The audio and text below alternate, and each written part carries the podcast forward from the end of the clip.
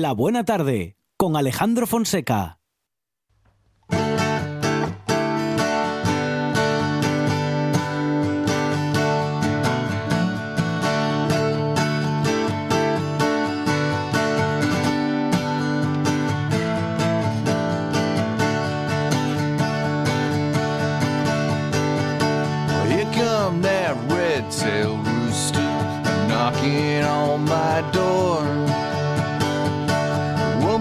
Must I give for him to bother me no more? Well, he steal the dreams of our father. Well, he see no murder, only martyrs. Well, here come that blue-tailed rooster scratching at my door. Than we got, but now he's wanting more. He got paid for absolution. Well, he must fear for retribution.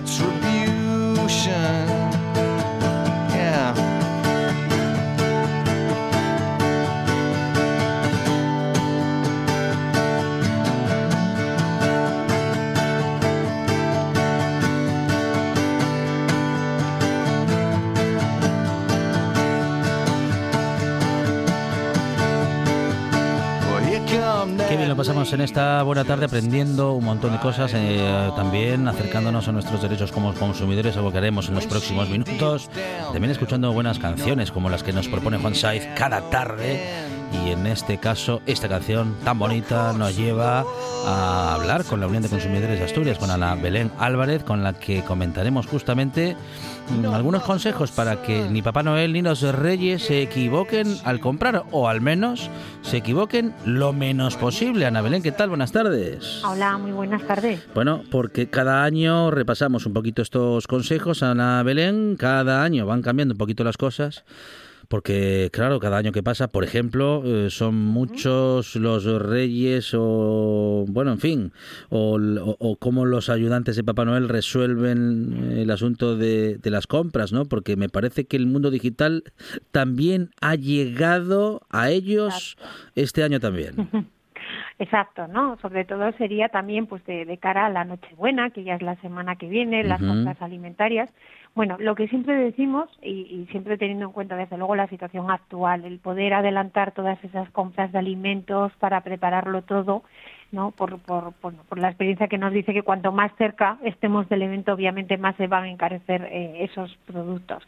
O como bien dices, bueno, pues ayudar tanto a Papá Noel a los Reyes a hacer las compras pues con calma y muchas veces ese con calma lo que nos hace es hacerlo desde casa, ¿verdad? Online, lo cual nos va nos evita pues tener que ir a establecimientos, insisto, a- a- teniendo la situación actual o bueno, o si vamos a comparar, eso sería el primero, ¿no? Tener en cuenta que eh, puede haber distintos precios, distinta cali- calidad, entonces en la medida de lo posible siempre comparar, comparar lo- los productos, acudir obviamente a aquellos establecimientos que más confianza nos den, recordar siempre que si compramos en un establecimiento no vamos a, tener plazo de desistimiento, que la posibilidad de dar marcha atrás a esa compra es de 14 días naturales, pero es para cuando compramos desde casa y por tanto fuera de un establecimiento mercantil. Y como decía, si vamos sobre todo a un establecimiento, a la hora de hacer las compras hay que recordar que los establecimientos nos tienen que avisar cuál es la política de devoluciones que siguen, ¿no? Por ley no están obligados a devolvernos el dinero y por tanto nos pueden entregar el vale. ¿Cuál es el problema? El problema es cuando no existe esa información previa. Una obligación que pasa, pues desde luego, porque haya carteles informativos, porque en el TIC o en la factura de compra nos especifiquen expresamente si admiten cambios, si admiten devoluciones, si esa devolución es en dinero, si es en un vale, el plazo de esa, de esa devolución. Insisto que esa es la importante información que deberíamos de solicitar, si no nos la facilita, antes de realizar la compra para luego evitar los problemas posteriori. ¿Por qué? Porque luego, eh, sin duda alguna, ¿no? Es una época, tanto diciembre como enero, donde una de las principales consultas que se nos hace desde la Unión de Consumidores es, pues fui a hacer un cambio porque no me gustaba lo que me trajeron los Reyes o lo que me trajo Papá Noel y me dan un vale, no me devuelven el dinero. Bueno, pues como decía, no hay obligación legal a esa devolución del dinero. Nos pueden entregar un vale, sí, siempre y cuando nos hayan informado previamente y recordar que el vale equivale al dinero. Por poner un ejemplo, si yo me gasto 60 euros en un producto, obviamente me tiene que dar un vale por ese importe. Pero lo que es importante también es que si equivale al dinero no pueden darnos un vale que caduque, que tenga una fecha, una fecha limitada para ser, para ser usado.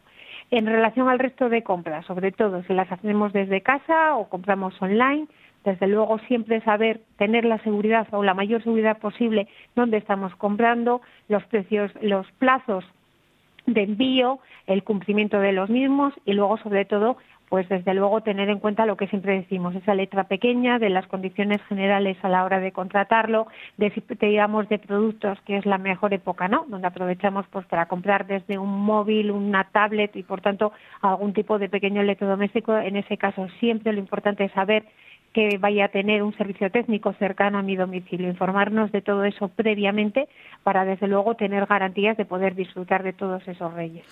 Ana Belén, justamente hablando de plazos, estas son unas fechas en las que el cumplimiento de esos plazos es fundamental.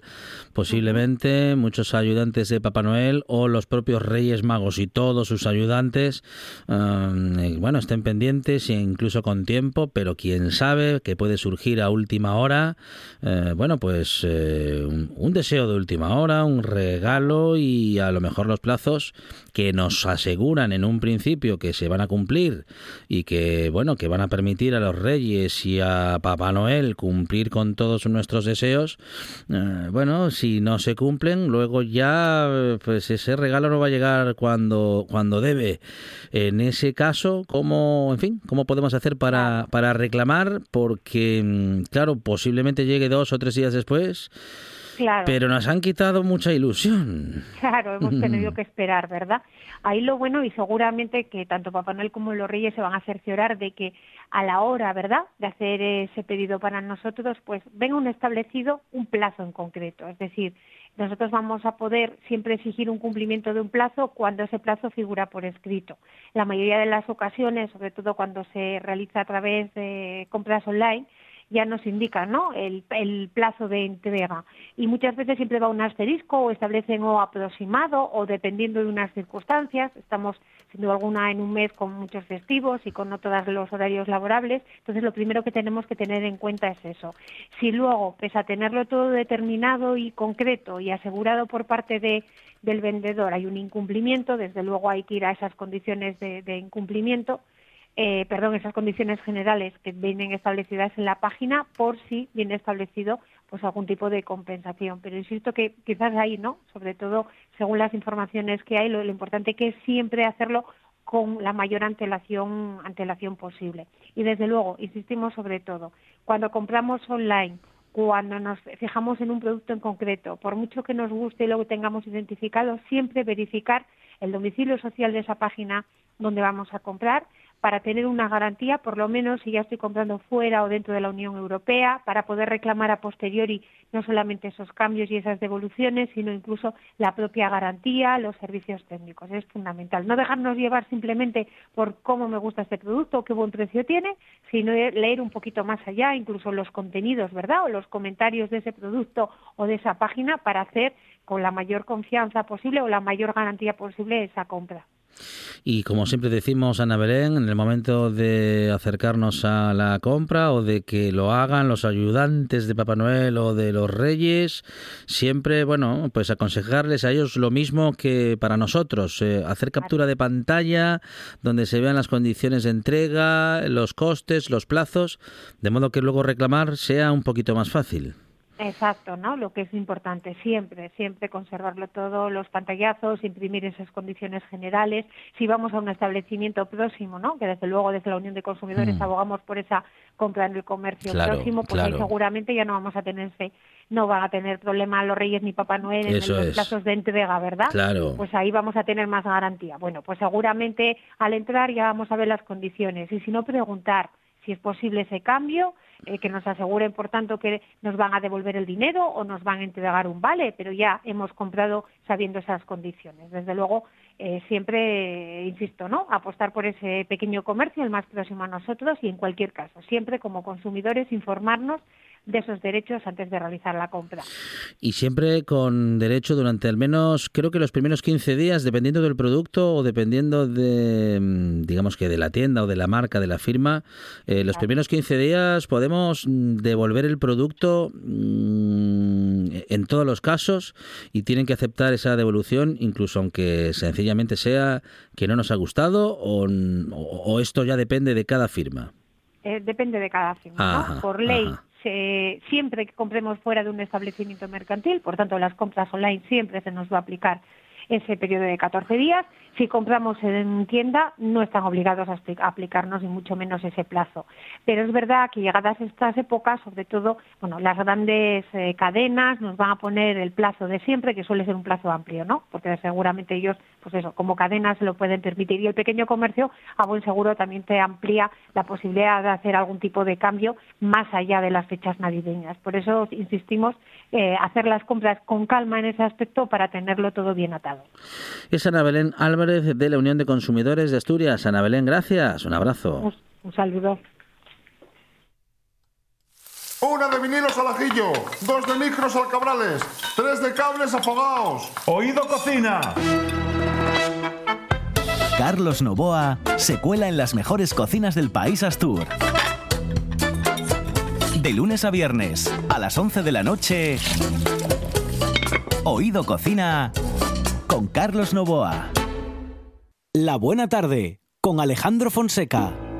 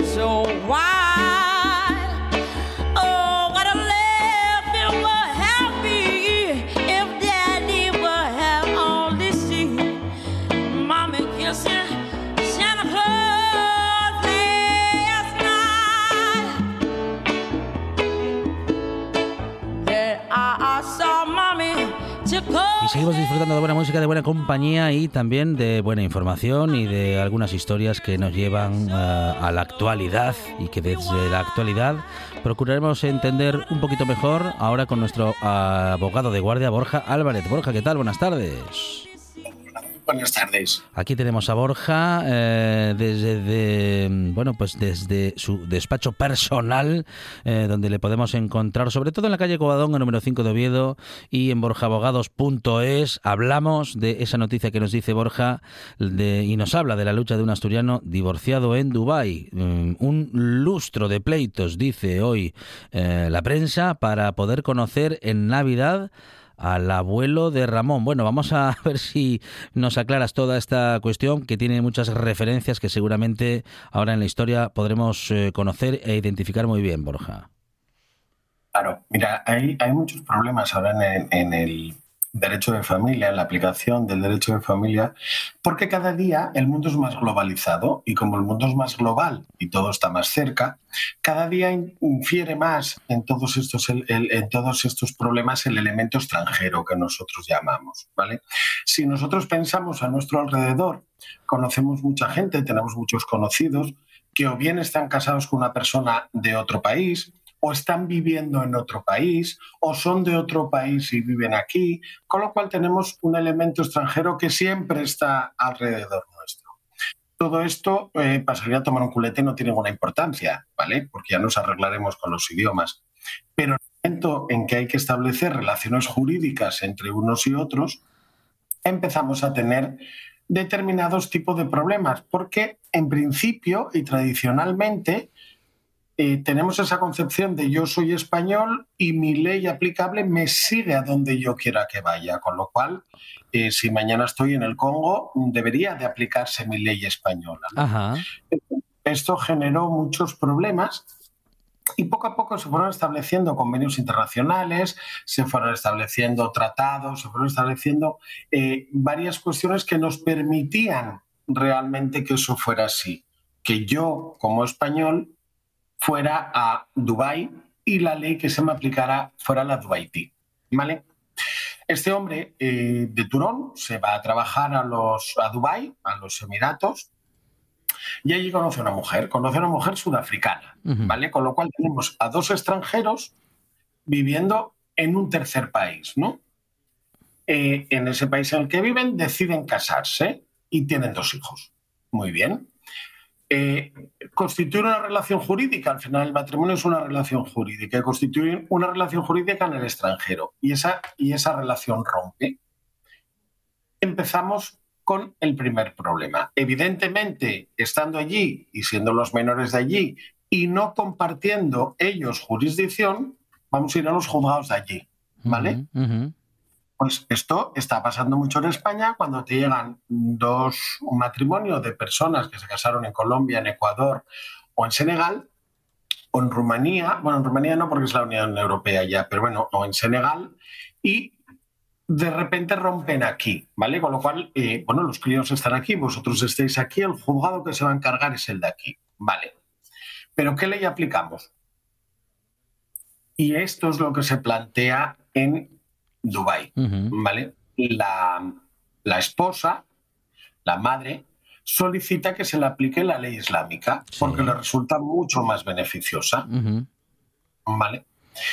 Pero eh, el eh, Borja Brañaló, Brañal, bueno, no, no sé decir el apellido ahora mismo, Brañanova, Sí. decide que él lo que quiere es que se le aplique la ley española. ¿Por qué? Porque nosotros tenemos un sistema mucho más protector de los menores y mucho más igualitario entre ambos sexos. Entonces él quiere que se le aplique su, su ley. Y esta es la primera batalla. Esta es la primera batalla que se plantea y en esta batalla eh, la esposa sigue manteniendo la, la Sharia, que se aplique la ley islámica, porque la ley islámica lo que implica es que el padre que se vaya y que pague, pero no va a volver a ver más a los niños. ¿vale? Es más, a sus hijos varones los recupera a los 11 años, pero a sus hijas mujeres quizá a los 13 o hasta que se casen. ¿vale? Entonces, eh, pero sin embargo tiene que pagar un montón, porque los tiene que mantener a ellos y a la esposa. Eh, hay una ley por ahí, se encuentra una ley, el abogado que lo lleva allí apela a una ley que dice que los extranjeros hay que aplicarles la ley de su país. Aquí empieza la batalla. Eh, entonces, eh, este señor contrata un, un despacho de abogados experto en internacional en Madrid, Sí. otro despacho de abogados lo tiene allí en Dubái, que es el que le está llevando el divorcio, y aún tiene, contrata un tercer despacho en Sudáfrica, que es la nacionalidad de, la- de su mujer, y presenta un informe en el cual dice, mire, mi ley habla de la guardia y custodia compartida. La ley sudafricana habla de guardia y custodia compartida. Mm. Con lo cual solicito que se nos aplique, que se aplique mi ley y que mis hijos tengan la guardia y custodia compartida. Esto, eh, en primera instancia, le dice el juzgado que no le coma la cabeza, que me dejes en paz, que yo tengo esta ley, que es la que conozco y es la que aplico Ah, vaya. más o menos es lo que viene a decir. no pensemos que porque sea Dubái. Yo he visto sentencias en ese sentido aquí. Cada día, cada día estamos todos los operadores jurídicos más, más preparados al respecto y cada día, cada día se ve menos, pero sí que se vio alguna sentencia en ese sentido. Eso fue en una segunda instancia.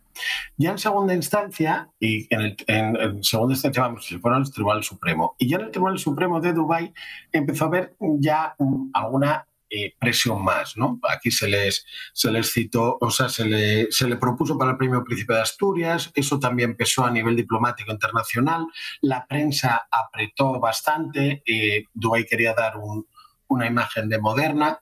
Y además, eh, un par de magistrados del Tribunal Supremo jubilados hicieron, porque aún así había un problema, nuestro Código Civil aún no está actualizado. Y aunque la jurisprudencia habla sin temor, a, o sea, sin ninguna duda de la guardia y custodia compartida, el Código Civil no. Entonces, ellos allí tienen el Código Civil y dicen, oiga, es que a mí esto no me lo traje, no me lo trae su Código Civil.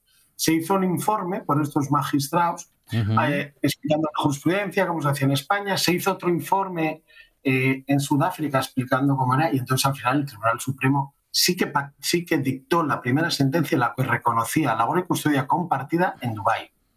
Esto, esto ya fue la bomba, ¿vale? Esto ya fue la bomba porque de repente se, genera eso, una, sentencia dentro de un país islámico con unas costumbres muy cerradas para determinados temas y sin embargo se aplica una legislación extranjera que abre un camino a todos los extranjeros. Mira, yo estuve mirando un poco, si te paras a mirar, eh, los, los Emiratos Árabes Unidos tienen como 10 millones de habitantes, ¿vale? Sí. Pero solo un 11,5% son, son, son locales. Ujú.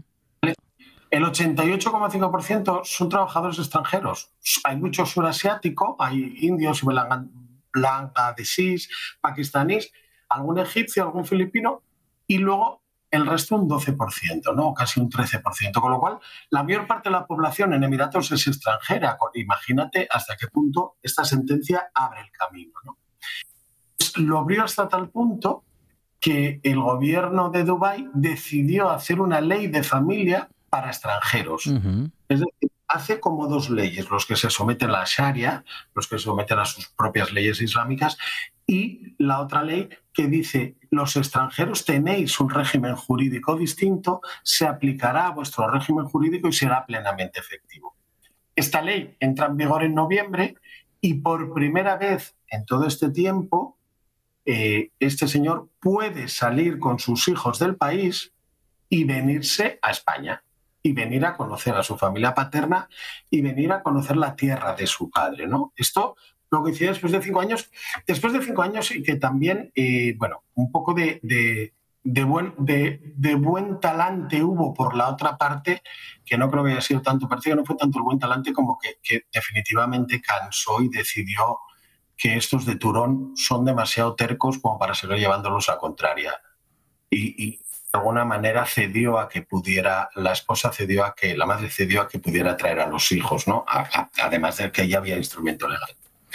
Esta es, esta es, Alejandro, la batalla legal que llevó a este hombre por los cerros de Úbeda que lo hizo arruinarse económicamente para poder obtener la, la custodia compartida de sus hijos y poder responsabilizarse al final de los hijos, que es, que es lo importante de todo Desde esto. el punto de vista jurídico profesional de letrado Borja, un caso apasionante, muy interesante y en el que, como dices, una de las partes eh, puso muchísimos esfuerzos económicos para llegar a ese punto y bueno, y recibió un asesoramiento realmente eficiente porque mm, digamos que encontraron el modo de hacerlo, le encontraron como quien dice coloquialmente la vuelta a un asunto que parecía que ya no tenía más vueltas. Sí, yo creo que, bueno, a ver, el, el procedimiento es, eh, imagínate si es caro, que tuvo que contratar tres despachos de abogados en tres países distintos, eh, realizar una- informes, una serie de informes que a la vez tenían que ser traducidos y autenticados al, al árabe y también del- al inglés. Quiero decir, aquí hay, un, movimiento eh, económicamente es carísimo, ¿no?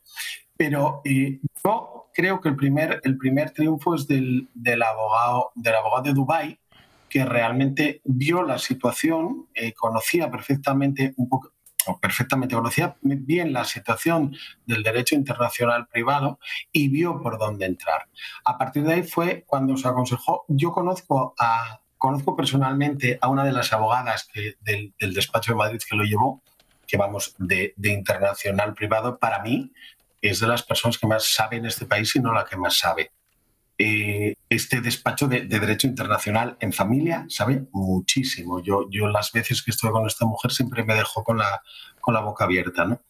Y también lo supo llevar, porque también al final lo que hizo, yo creo que lo que hizo Sudáfrica fue pelear por la idea, por la justicia que conocía, lo que hizo España fue dar los instrumentos sobre cómo había que hacer y sobre qué se podía vender, y lo que hizo Sudáfrica era apoyar esos, esos, esos instrumentos que se estaban dando. ¿no?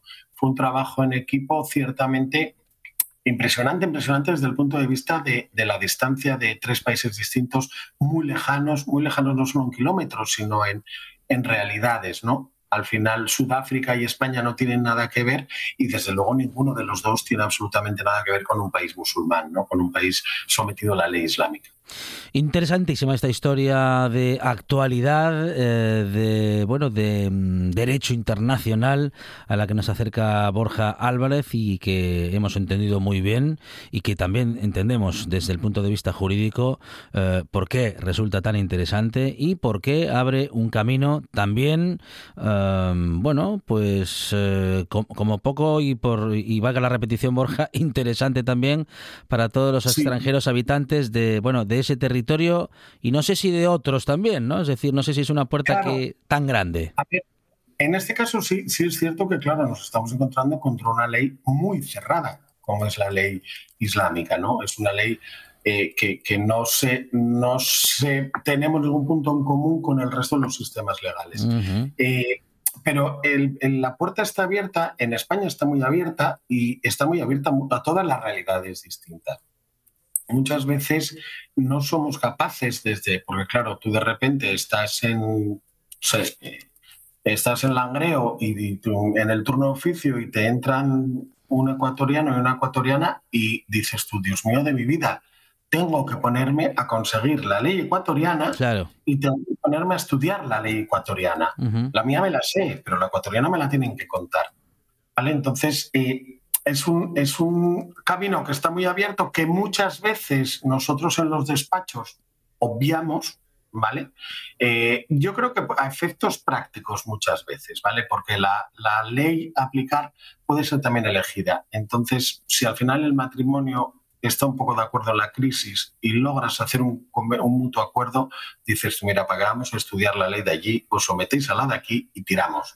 El problema realmente surge cuando hay situaciones como estas, situaciones con dinero, situaciones con mucho enfrentamiento y donde la diferencia de, de la legislación es muy importante. Mira, yo siempre recuerdo en Marruecos hay una institución que nosotros con Marruecos tenemos muchos lazos, estamos muy cerca. Y hay una institución, no recuerdo ahora el nombre, cómo se llama, pero es como si tú pudieras acoger eh, a tus familiares eh, o, a tus, o a tus vecinos huérfanos, ¿no? Tú realmente no eres ni un padre adoptivo ni eres un tutor legal, tú sencillamente lo acoges de alguna manera, ¿no? Pues eh, lo típico que pasó en este país, que de repente el vecino perdía a los padres, de para acá, donde comen tres, comen cuatro, ¿no? Pero allí la institución ciertamente tiene, tiene, tiene una regulación y está perfectamente recogida. Eh, tú ponte que esos padres se vienen a España y quieren traer a ese chaval, ¿no? A esa chavala. Ujú. Eh, o quieren realizar, esas, eh, realizar esa, esa institución, llevarla a cabo de- en nuestro país. Resulta complicadísimo porque en nuestro país no tenemos nada parecido, con lo cual, aunque encontremos el reconocimiento según la ley marroquí, no vamos a poder darle realmente efecto según la ley española. Resulta, el elemento internacional resulta siempre muy complicado y muy interesante porque te da muchas ar- más armas a la hora de, de trabajar un divorcio o una crisis matrimonial. Borja Álvarez es nuestro abogado de guardia en esta buena tarde y le podemos encontrar en la calle Covadonga número 5 de Oviedo y en borjaabogados.es. Borja, muchas gracias, un abrazo. Gracias a vosotros, un abrazo. Esto es RPA, la radio autonómica de Asturias. La radio recién hecha se disfruta mejor. La buena tarde en RPA.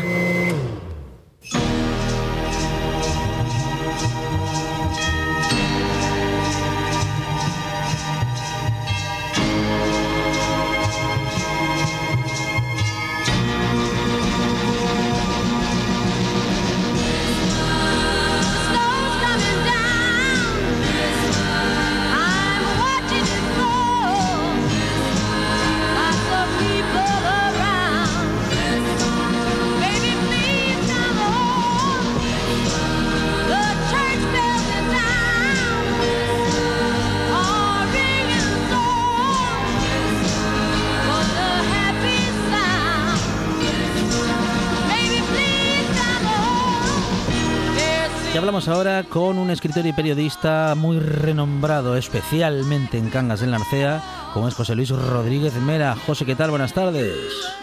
Hola, muy buenas tardes, estupendamente. Bueno, bienvenido a esta buena tarde. Personaje conocido y reconocido porque ha sido corresponsal durante muchos años para La Voz de Así- Asturias. Así, como casi 50. ¡Qué hombre! ¡Qué barbaridad! Bueno, toda una vida hablando, bueno, pues hablando de todo lo que, lo que allí ha sucedido y sucede, José, y hoy, bueno, recoges un poco toda esa experiencia vital y profesional en esta publicación Remembranzas Festivas Canguesas, un libro, dices que para emocionarse y para reír. Sí, esa es la idea inicial porque es también un poco el carácter festivo del cangués. Mm, Puede ir desde la emoción más profunda y más sincera en el momento de la descarga a las risas más grandes y las policias más bullangueras en otro momento. Sabe fluctuar del uno al otro. Creo que es una característica especial y definitoria. De ahí eh, que yo dijese que el libro pretendía un poco esas dos cosas. muy bien, muy bien. Bueno, presentación justamente hoy del, del libro, como decimos, en el Teatro Conde Toreno, en Cangas. Sí, en el Teatro de Toreno a las 7 empezaremos la presentación en la que estaré un tanto arropado por un poco la vieja guardia periodística de Cangas del Narcea, como José María González Azcárate, que también fue muchísimos años corresponsal del comercio, y por Miguel Ángel Pérez, también de en la Onda Cero, desde que se inició aquí en Cangas del Narcea, precisamente allí donde yo también Mm, estaba, y el dibujante Neto, que es también muy conocido, que dio forma de- con su lápiz a un socio, a un personaje que es un poco mi otro yo, y que analizaba y sigue analizando las cosas de Cangas, tanto para la radio como lo hizo en su momento para los periódicos o las revistas, que se llama Swan, que es mi otro yo de aldea, es el aldeano que baja a Cangas y desde su óptica analiza, escribe y saca sus conclusiones.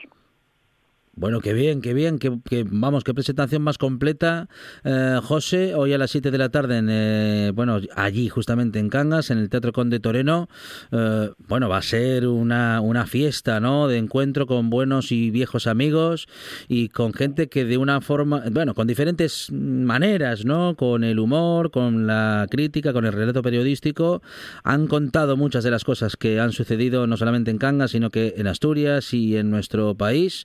Eh, como digo, un encuentro para celebrar, bueno, para recordar y sobre todo eso, ¿no? Celebrar el reencuentro, la amistad y, y- celebrar el sitio del que en el que uno ha sido y sigue siendo feliz, José. Efectivamente, eso sí que puede ser. Eh, cuento yo precisamente, y lo diré hoy en la presentación, que yo eh, vivo en Cangas y estoy en Cangas, producto de un momento, una charla y una cerveza Mao, que en aquel entonces no existía en Cangas, solo las había en un determinado bar, el resto era Águila Negra. Y por ir yo a aquel bar me metí en una conversación y terminé quedándome en Cangas. Corría el año 1972 y aún no he tenido tiempo de ir a despedirme en la empresa que trabajaba, Ah, en la cual llevaba ocho años. No fui ni a por el finiquito. Fíjate, fíjate si mi relación con Cangas fue un flechazo o un amor a primera vista. Enseguida me incorporé al hacer y al sentir cangué y tengo que decir que he sido muy feliz aquí, que lo he pasado muy bien, muy bien. He rombado lo habido y por haber, he trabajado mucho, pero siempre bien, sin verme agobiado, sin, sin sentir esa obligación de tener que hacer. Como digo yo algunas veces a los nuevos corresponsales de prensa de ahora, nosotros nos presentábamos voluntarios me refiero a los tres corresponsales que estábamos, la Nueva España, la Voz de Asturias y el Comercio, hasta para ir a trabajar los fines de semana. Y lo que menos nos importaba era el cobrar. Nosotros cobrábamos de otro lado, eran otras circunstancias. Así que fíjate las ópticas que puede haber visto de una manera y visto de otra. Y por esa línea es los enfoques que doy yo a cada artículo, que no es que me lo cuenten a mí personalmente los personajes, sino ellos hablan por mí, por mi, por mi pluma o por mi tecla de ordenador. Hablan ellos, pero hablan viviendo las fiestas y viviendo cada momento de sus fiestas y desde su óptica, que en Cangas viene a ser una y dispersa. Una, cuando es la descarga, que van todos a una, todos al unísono, la descarga es algo que es mm, corporativo, que es de todos a la vez, y en ese momento están todos juntos, los que están aquí, los que están fuera y hasta los que andan por la Argentina, por la Argentina o por Australia. Todos tienen ese momento. Es como un flujo hacia la ermita y hacia el puente viejo de ambas aguas. Y que luego nada más pasar ese momento vuelve otra vez el reflujo y se van dispersando a sus quehaceres y a sus historias, ¿sabes? Pero hay ese flujo y ese reflujo que es el que intento captar un poco yo en el libro a través de los, eh, creo que son 105 capítulos, 105 estampas de 105 momentos que sus gentes viven, cuentan y sobre todo disfrutan mucho. ¿eh? Remembra- Sí, sí, sí, Dime, José, dime. dime. Iba- ¿Ibas a decir algo más? Sí. No, te iba a decir que, que son las dos ópticas que te había dado al principio. Una la sentimental, que hay una serie de artículos que están hechos o escritos desde esa perspectiva, normalmente relacionados con la devoción a la Virgen del Carmen, con la descarga, con los recuerdos del antaño, con el hacer cangués de otras épocas, y otra que es la fiesta, la folicia en sí, que también el cangués tiene un hacer peculiar y un humor ácido, pero muy especial y muy vivencial, que hay otros muchos artículos que, que así lo, lo explican y así lo hacen, y que son los que digo yo que van a hacer reír y pasar un buen rato, no tanto a los protagonistas, o sí, también a los protagonistas, pero mucho más a los que lo leen desde fuera. Y no te digo de los jóvenes, los cuales han perdido un poco esa perspectiva, que es la que intentamos, o al menos yo intento, que se mantenga viva. Es decir, esa tradición de pueblo, esa tradición de fiesta, ese aunar y el ayer con el hoy, es lo que se busca un poco en el libro. De manera que la memoria no se quede con los hechos, la historia, la tradición no se quede colgada en, en jirones de la, de la memoria, perdiéndose por un lado y por otro. Entonces, buscamos que eso que se ha vivido en Ganga permanezca en el tiempo. Incluso esas aventuras mm, especiales, eh, como una de las que cuento, es que es un grupo que salen de Urbar así por las buenas, se empeñan en ir a, que quieren comer pito con arroz, y no se les ocurre mejor cosa que ir a buscarle a un pueblo, robarle y de paso dejar limpia la panera. Para terminar, terminan invitando al infrascrito dueño de la panera a la fiesta. Bueno, historias como esta son las que nos encontraremos en la publicación de José Luis Rodríguez de Mera, escritor y periodista, em, cronista de Cangas durante media vida o durante toda una vida entera, bueno, durante medio siglo, como bien decía Sí, José sí. hace un momento. Remembranzas eh, festivas canguesas, libro que se presenta hoy a las 7 de la tarde en el Teatro Conde Toreno en Cangas del Narcea. José, que vaya todo muy bien, que seguro que va a ir muy bien y un fuerte abrazo desde Esperemos que sí. Desde la red del Principado de Asturias, aquí en la Buena Tarde. Muchas gracias. Un abrazo. Una de vinilos al ajillo, dos de micros al cabrales, tres de cables afogados. Oído Cocina. Carlos Novoa se cuela en las mejores cocinas del país Astur. De lunes a viernes, a las 11 de la noche, Oído Cocina con Carlos Novoa. Ya sabe que somos de casa. La buena tarde en RPA.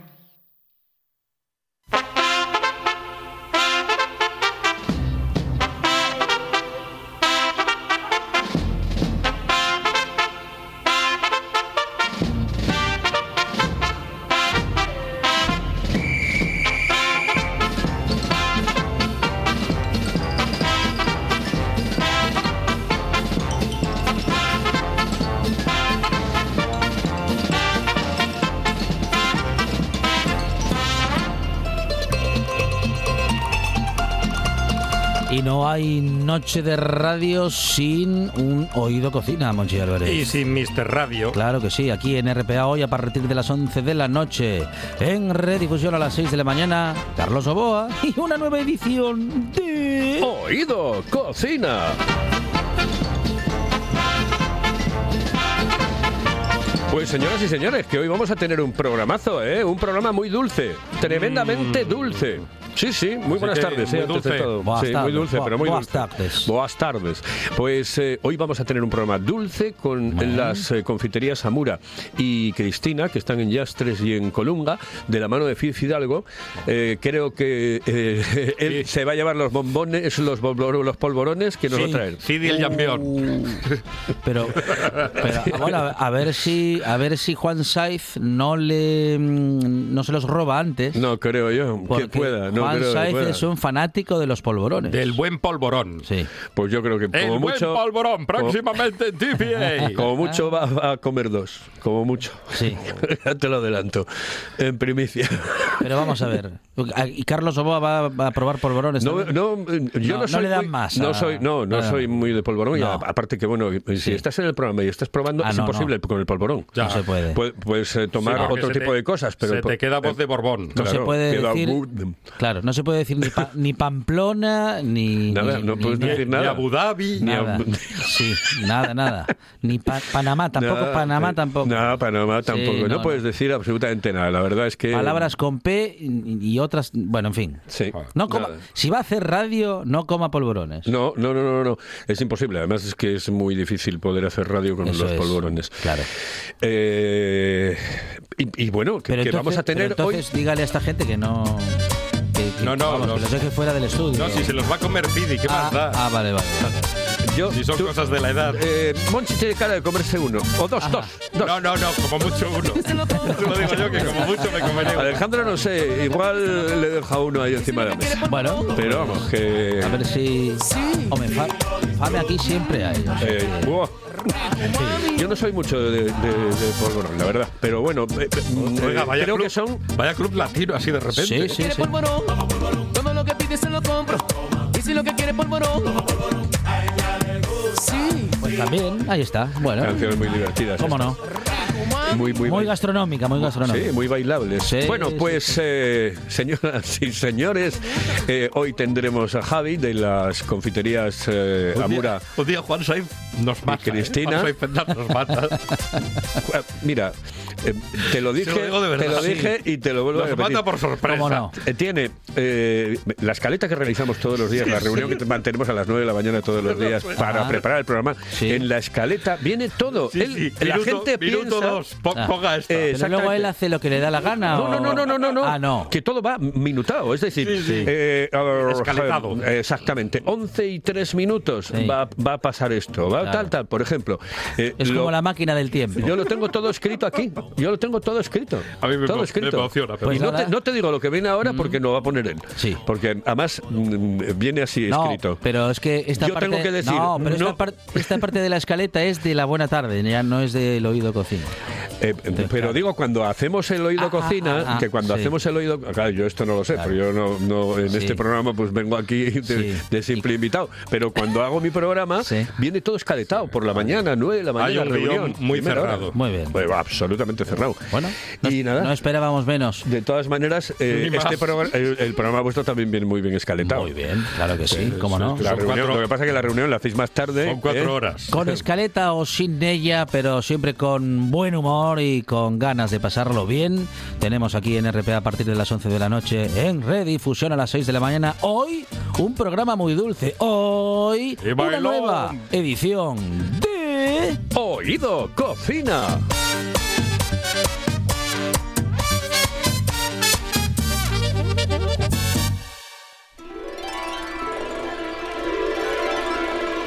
Thank.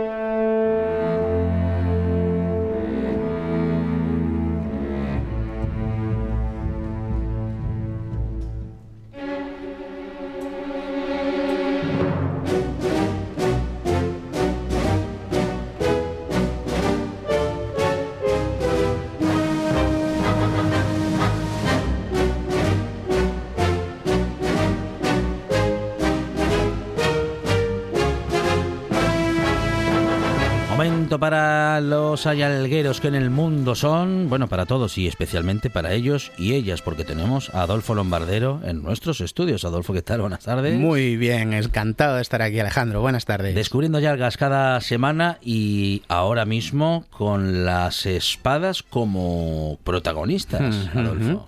Historias con espada y espadas con historia. bueno, antes de meternos en materia, porque esto dirá sí. esto, ¿por qué hoy me viene a hablar de espadas? Hombre, pues siempre estamos ahí con esto de rasgar el velo, atravesar el umbral, ¿no? Y, y leí una frase una vez por ahí que decía que para rasgar el velo a veces hace falta un filo muy afilado. Mm. Entonces hoy vamos a hablar de las espadas. Y todo viene eh, a colación porque eh, sabéis que el fragmento de pizarra que estaba en el Museo de Grandas de Salime de Pepe el Ferreiro hablaba, eh, ponía en concreto la palabra espada. Y luego, pues nuestras investigaciones pues eh, han dado que es la espada de Sur. Sur, eh, como todos saben, es, es- es el nombre de Jorge en asturiano, ¿verdad? Entonces, Jorge, San Jorge, Matadragones, Ah. Sur. Algo hay por ahí que tiene que ver, pues eso, con las espadas. Pero bueno, vamos a hablar un poquito antes de todas estas cosas de obligado cumplimiento que tenemos que contar a nuestros, a nuestros queridos eh, y ayalgueros. Bueno, ya sabe todo el mundo que el libro de la Hermandad del Pesie está ya en las librerías, a vuestra disposición, para hacer un regalo maravilloso estas Navidades. Ahí lo dejo, eh, como sugerencia. Muy bien. Así metiendo cuña. bueno, eh, y ahora pues que hay que hablar un poquito del estado de las búsquedas, porque oye, hay un montón de búsquedas y de hallazgas que los hayalgueros y los pesyeros están buscando por ahí. Como por ejemplo este que hablábamos antes, del fragmento de la tablilla que apareció en el Museo Pepe el Ferreiro, el Museo Etnográfico de Grandas de Salime. Y quiero recordar que tenemos dos ejemplares del libro de la Hermandad del Pesye de regalo, eh, con los gastos de envío incluidos, eh, mirar, mirar qué regalazo a las personas que nos envíen un- una foto de ellas, eh, de, esa- de ellos mismos, un selfie, eh, ahí con, con este, con este fragmento de pizarra que está en el Museo de Grandas de Salime, porque necesitamos que nos ayuden a descifrarlo. De momento sabemos que pone espada de sur, no sabemos si algo más. Entonces, bueno, para, para, oye, para aliviarnos el trabajo de investigación nosotros un poco, pues pedimos otra vez la ayuda de los ayalgueros, a ver si nos mandan unas fotos de esta pizarra y nosotros a cambio pues les vamos a regalar. Tengo dos ejemplares para regalar, así que las dos primeras personas que nos envíen su fotografía junto a la tablilla en el Museo Pepe el Ferreiro de Grandas de Salime, oye, ya no digo que te vayas desde Llanas hasta Grandas de Salime a sacarte la foto, pero los que viven por allí cerca, pues Claro. que se acerquen y que saquen la fotuca, que así les regalamos un- uno de estos libros, ¿vale? Bueno, pues lo que te decía, eh, claro, esto, esta, esta pista nos lleva a la búsqueda de una espada. Una espada. Habrá, habrá objeto de poder más eh, emblemático, ¿no? Ujú, Eh, eh, tenemos que hablar de, de la personalidad de las espadas, de su, de, de la, la forja de las espadas, que también es muy importante, ¿no? Y claro, me puse a indagar acerca de espadas eh, famosas aquí en Asturias y claro, se- pues eh, uno, eh, sin poder evitarlo, llega a la espada que se, que se descubrió en Sobrefoz hace poquito, Ujú. que ahora podemos disfrutar de ella en el Museo Arqueológico de Asturias, que está ahí expuesta, y que tiene una, una historia eh, maravillosa. Eh, se encontró en el concejo de Ponga, y fue donada al museo por una familia eh, de un coleccionista privado que la rescató y la guardó durante los últimos años de, su vida y tal y cuando falleció pues decidió donarla al Principado. Entonces podemos disfrutar de. ¿Qué, esta, ¿Qué es esta espada? ¿Qué tiene, qué tiene tan de especial? Bueno, pues esta espada eh, pertenece a un tipo de espada que llaman pistiliformes atlánticas de empuñadura tripartita. Ojo con el nombre, ¿vale? Vaya por Dios. bueno, lo explico. El pistiliforme tiene que ver con la hoja de la espada. Claro.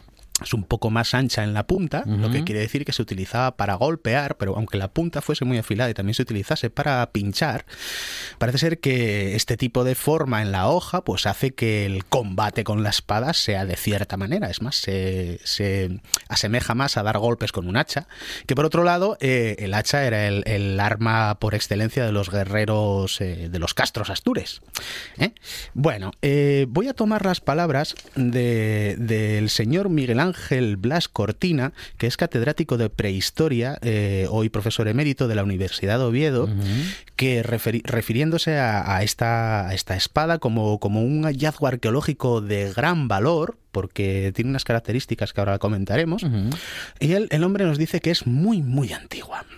No sabemos exactamente eh, la edad que tiene, pero se calcula que unos 3.000 años, o sea que pertenecería a la edad de bronce, y bueno, sí, sí, eh, a la edad de bronce precisamente porque es una aleación de cobre y estaño y que parece ser que debe de estar eh, fabricada o debe de ser fabricada por un maestro fundidor, alguien que conocía los entresijos de la forja, de cómo alear, eh, hacer aleaciones eh, entre los metales para que fuesen más resistentes, más flexibles, más ligeros.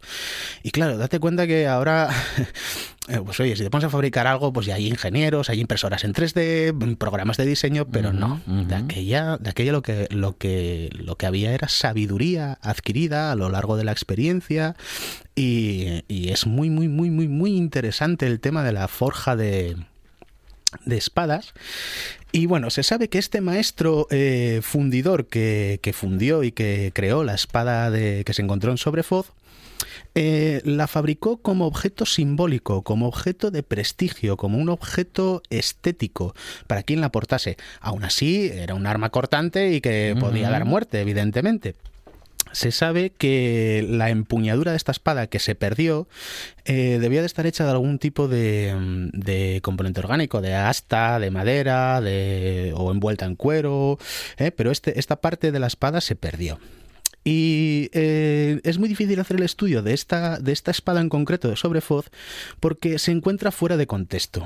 Se encuentra en una cuerria, una cuerria y una, un cercado de piedras circular eh, en 1878, cuando un señor pues estaba haciendo las obras de su casa. Ah, mira.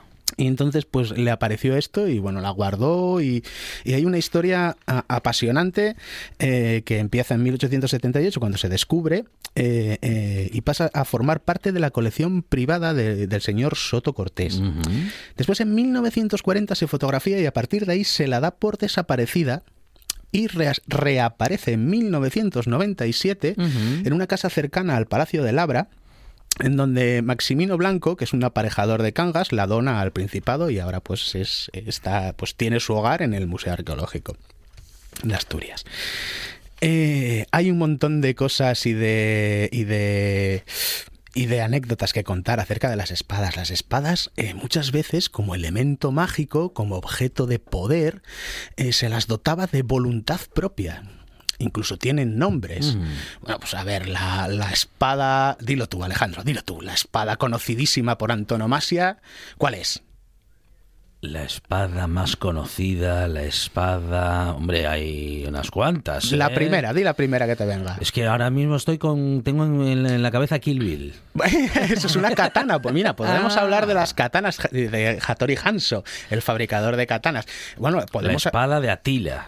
La espada de La espada de Santiago Apóstol. También, mira, pues todas estas no, no, venía a hablarte de ellas, pero has esquivado muy bien la pregunta. ¿La de Excalibur? Claro, quería ah, llevarte ahí. Claro, claro, claro, Es que la, espada de Excalibur eh, contiene dentro de su leyenda todos los arquetipos pertenecientes al resto de otras espadas, ¿no? Es una espada, Excalibur, por lo visto, que tiene poder de cegar a, el oponente, a los ejércitos. Se, decía que podía combatir, combatir hasta 100.000 hombres. Sí. Eh, eh, eh, también se dice que la vaina de esta espada tenía el poder de permitir que la persona que la manejase no muriese desangrada. al mismo tiempo, es una espada que parece ser que tiene voluntad propia. Luego. Y todas estas leyendas las vamos a tener que seguir repasando la próxima, semana. Vale, vale. Llegamos a las noticias, Adolfo Lombardero. gracias.